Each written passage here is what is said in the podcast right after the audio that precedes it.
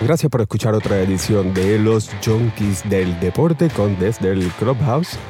En este episodio vamos a hablar un poquito sobre la postemporada o cómo terminaron las series de las grandes ligas en el episodio anterior de la postemporada les dije que estuvieran pendientes algunos jugadores. Uno de ellos fue eh, Shane Bieber, lanzador de los Indios de Cleveland, que no tuvo su mejor salida eh, contra los Yankees. Le hicieron siete carreras, un chamaco que tiró una temporada espectacular. Les dije que, pues estuvieran pendientes para verlo, pero realmente lanzó pésimo.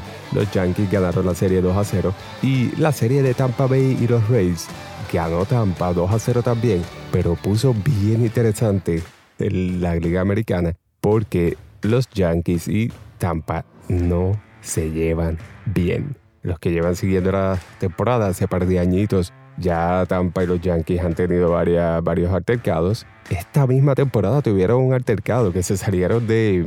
que estuvieron dispuestos a violar el, pues, los códigos de, implementados de seguridad para el, el virus. Y como quiera, o sea, se fueron a, eh, eh, Tommy Dami. Así que esta serie va a estar súper interesante. Eh, lo puso más interesante todavía que están quedándose en el mismo hotel. O sea, eh, no se llevan y se están quedando en el mismo hotel. ellos dijeron de antemano que pues no hay malas vibras hasta ahora, pero obviamente una vez empiecen los juegos, eso va a cambiar. Houston pasa también a la próxima ronda junto con los Atléticos de Oakland. De Houston, pues ya sabemos la situación del robar señas que todavía sigue trayendo eh, un poquito de animosidad de los demás equipos. Va a ser la serie interesante. Ahorita les hablo un poco sobre unos comentarios que hizo Carlos Correa. Ahora en la nacional. Los Dodgers pasaron, pasaron a la próxima ronda.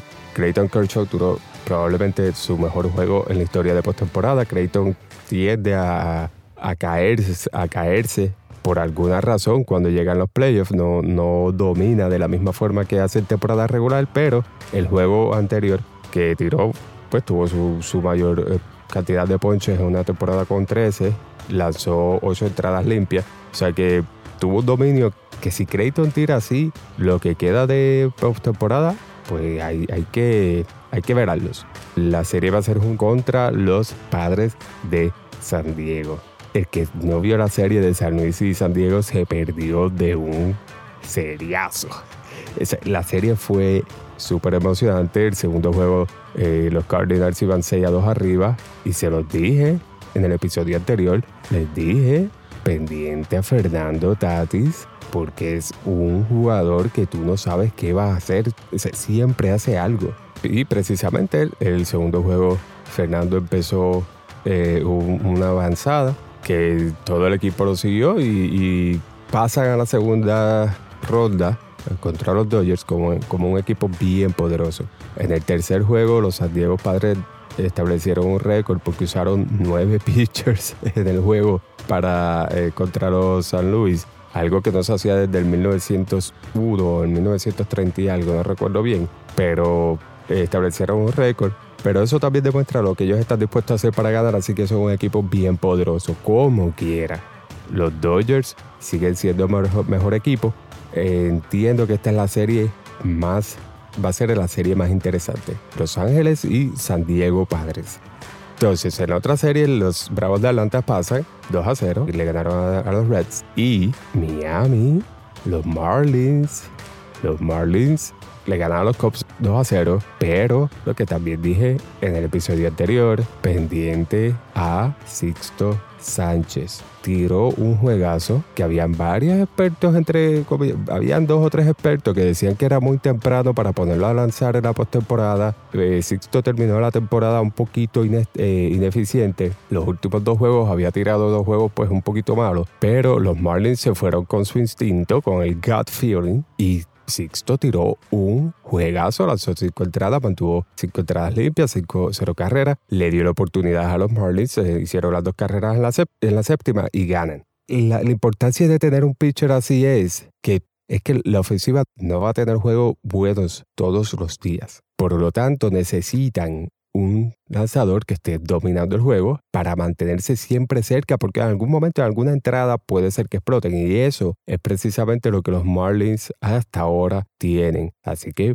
pendiente porque pudiera ser que se estuviera dando otro caso de lo que pasó en el 97 y en el 2003. Y la confianza de, de Sixto Sánchez ahora está por las nubes. Y eso es bien peligroso porque el muchacho Pedro Martínez usó estas palabras. Se parece a mí, pero con más herramientas. O sea que cuando Pedro Martínez dice eso, eso es mucho decir. O sea, el muchacho es un caballo, lanzó impresionante sus lanzamientos entre 98 y 100 millas constantemente. El forcing fastball lo usó como 70% de su lanzamiento y bien difícil de descifrarlo. Así que vamos a estar pendientes de esa serie también porque entiendo que los Marlins van a seguir dando de qué hablar. Las cuatro series están muy buenas. Tocando otra vez un momento sobre los Houston y los Atléticos, eh, lo que iba a decirle Carlos Correa. Carlos Correa, eh, siendo yo de Puerto Rico, pues lo estamos viendo desde que él está en high school, porque daba a entender que iba a ser un próximo Alex Rodríguez.